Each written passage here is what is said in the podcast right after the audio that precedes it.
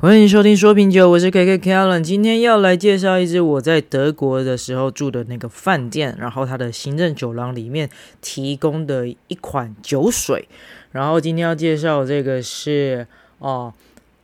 d i n i t a t Cava Brut Nature，是一支西班牙的 Cava 气泡酒，那产区就是在这个西班牙的 Catalonia，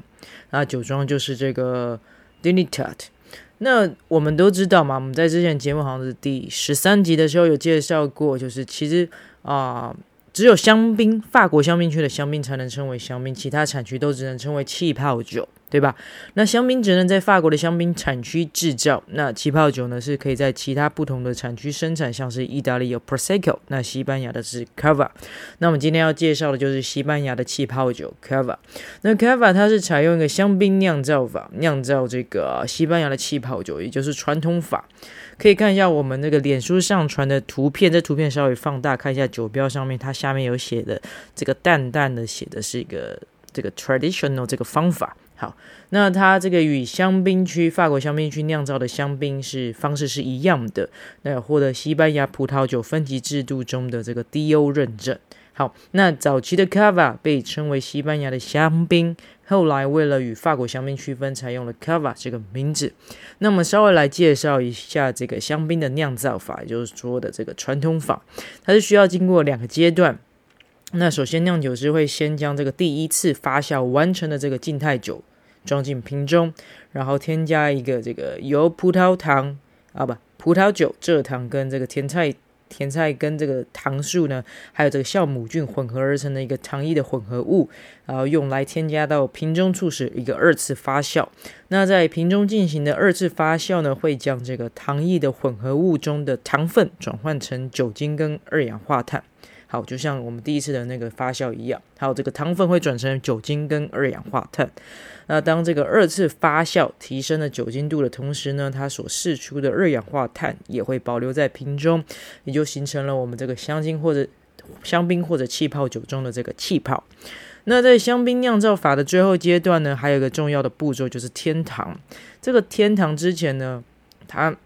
进行天堂之前呢，它这个二次发酵完成后死去的这个酵母细胞，也就俗称的酒渣，会透过一个除渣的过程，好排出酒瓶之外。那之后会添加这个葡萄酒或者是糖液，好，然后最后再用这个软木塞封瓶，完成香槟酿造的制成。那最后一个阶段的天堂呢，并不会转化成。酒精跟二氧化碳，因为残留的酵母已经在除渣的这个过程中排除，所以这个阶段呢，所添加的糖只是在，呃，它的目的只是在平衡这个葡萄酒的高酸度。那这个 cover 它这个甜度的等级大概有分成啊、六个，六个对，好，有分成这个 Brut Nature、Extra Brut 跟 Brut，然后再来还有 Extra Sec、Sec，然后 Demi Sec 跟最后一个 Deux。啊，刚刚我讲的是从最不甜到最甜。那因为啊，我觉得这个甜度有点多，我介绍前面三个好了，因为我觉得比较常见。那我们先以这个 Brut 为基准。Brut 我们常常在很多的葡萄酒上面都有看到这个单字 B R U T，它是什么意思？它其实是一个啊天然 dry，就你可能尝不出甜味。其实大概有时候看到这个单字就知道这个酒通常是偏 dry。可是除了 dry，还有更 dry 是这个 Extra Brut。好。它的糖分会再更低，含糖量会再更低。那再再来最低的就是我们这个 Brut Nature 自然自然的 dry，就是它完全不会再添加任何的糖度。然后它可能在在这个发酵的过程中，可以运用这个去发酵过程中，它会去控制它的甜度。好。那因为这几年呢，其实在追求一个食物原味的趋势下呢，也影响了气泡酒的酿造，所以会出现越来越多这个 Brut Nature 的形态的香槟，就是在装瓶前呢，完全不添加任何的糖分，好，到这个葡萄酒里面。那我们今天要介绍这支气泡酒，就是属于这个这个形态，Brut Nature 的这个形态，一样在这个脸书上传的图片，你可以把它放大一下，看一下这个酒标上面其实有写的。好，那再来我们稍微看一下它这葡萄品种。好，那它虽然这个酿造 Cava 的方法跟香槟是一样的，但是选用的葡萄品种是不同的。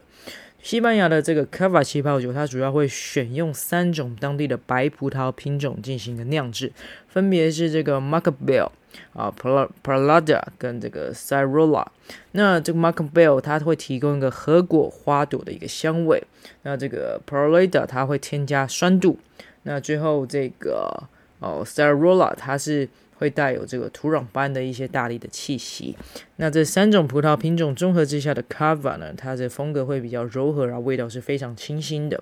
那我们今天要介绍的这一支酒，它的气泡酒，它的组成项目就是由这三种葡萄品种所组成。那分别是这个塞尔塞瑞尔洛 Cyrello 它有百分之四十五，然后 Macabeo 有二十五，百分之二十五，然后这个 Perlada 是有百分之三十。那我们来讲讲这个品饮感想，在单饮的时候呢，它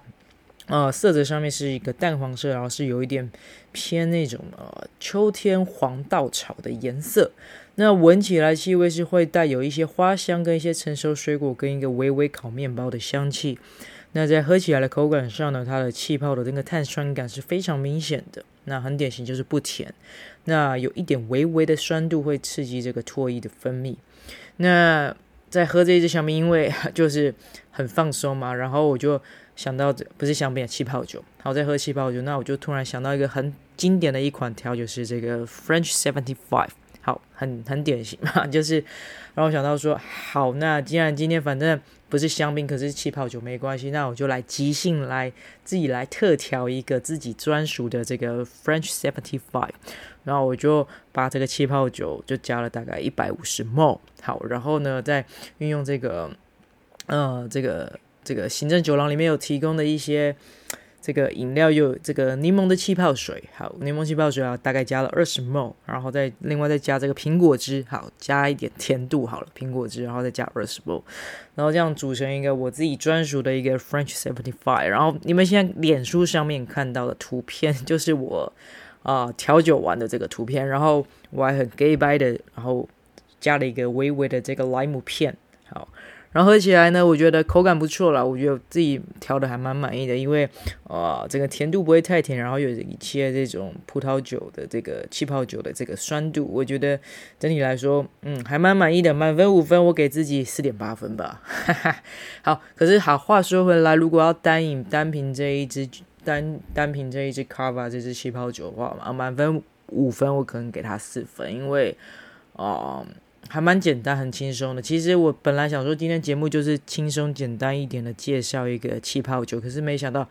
，what？原来我在德国喝到的是这个西班牙的气泡酒，所以我刚刚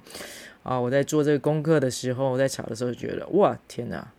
好吧，没关系，好，就这样吧。我们今天节目就这样简单的介绍。好，那最后要强调一下，本人的评分仅供参考，未满十八岁禁止饮酒，禁止酒驾。今天节目先到这边喽，拜拜。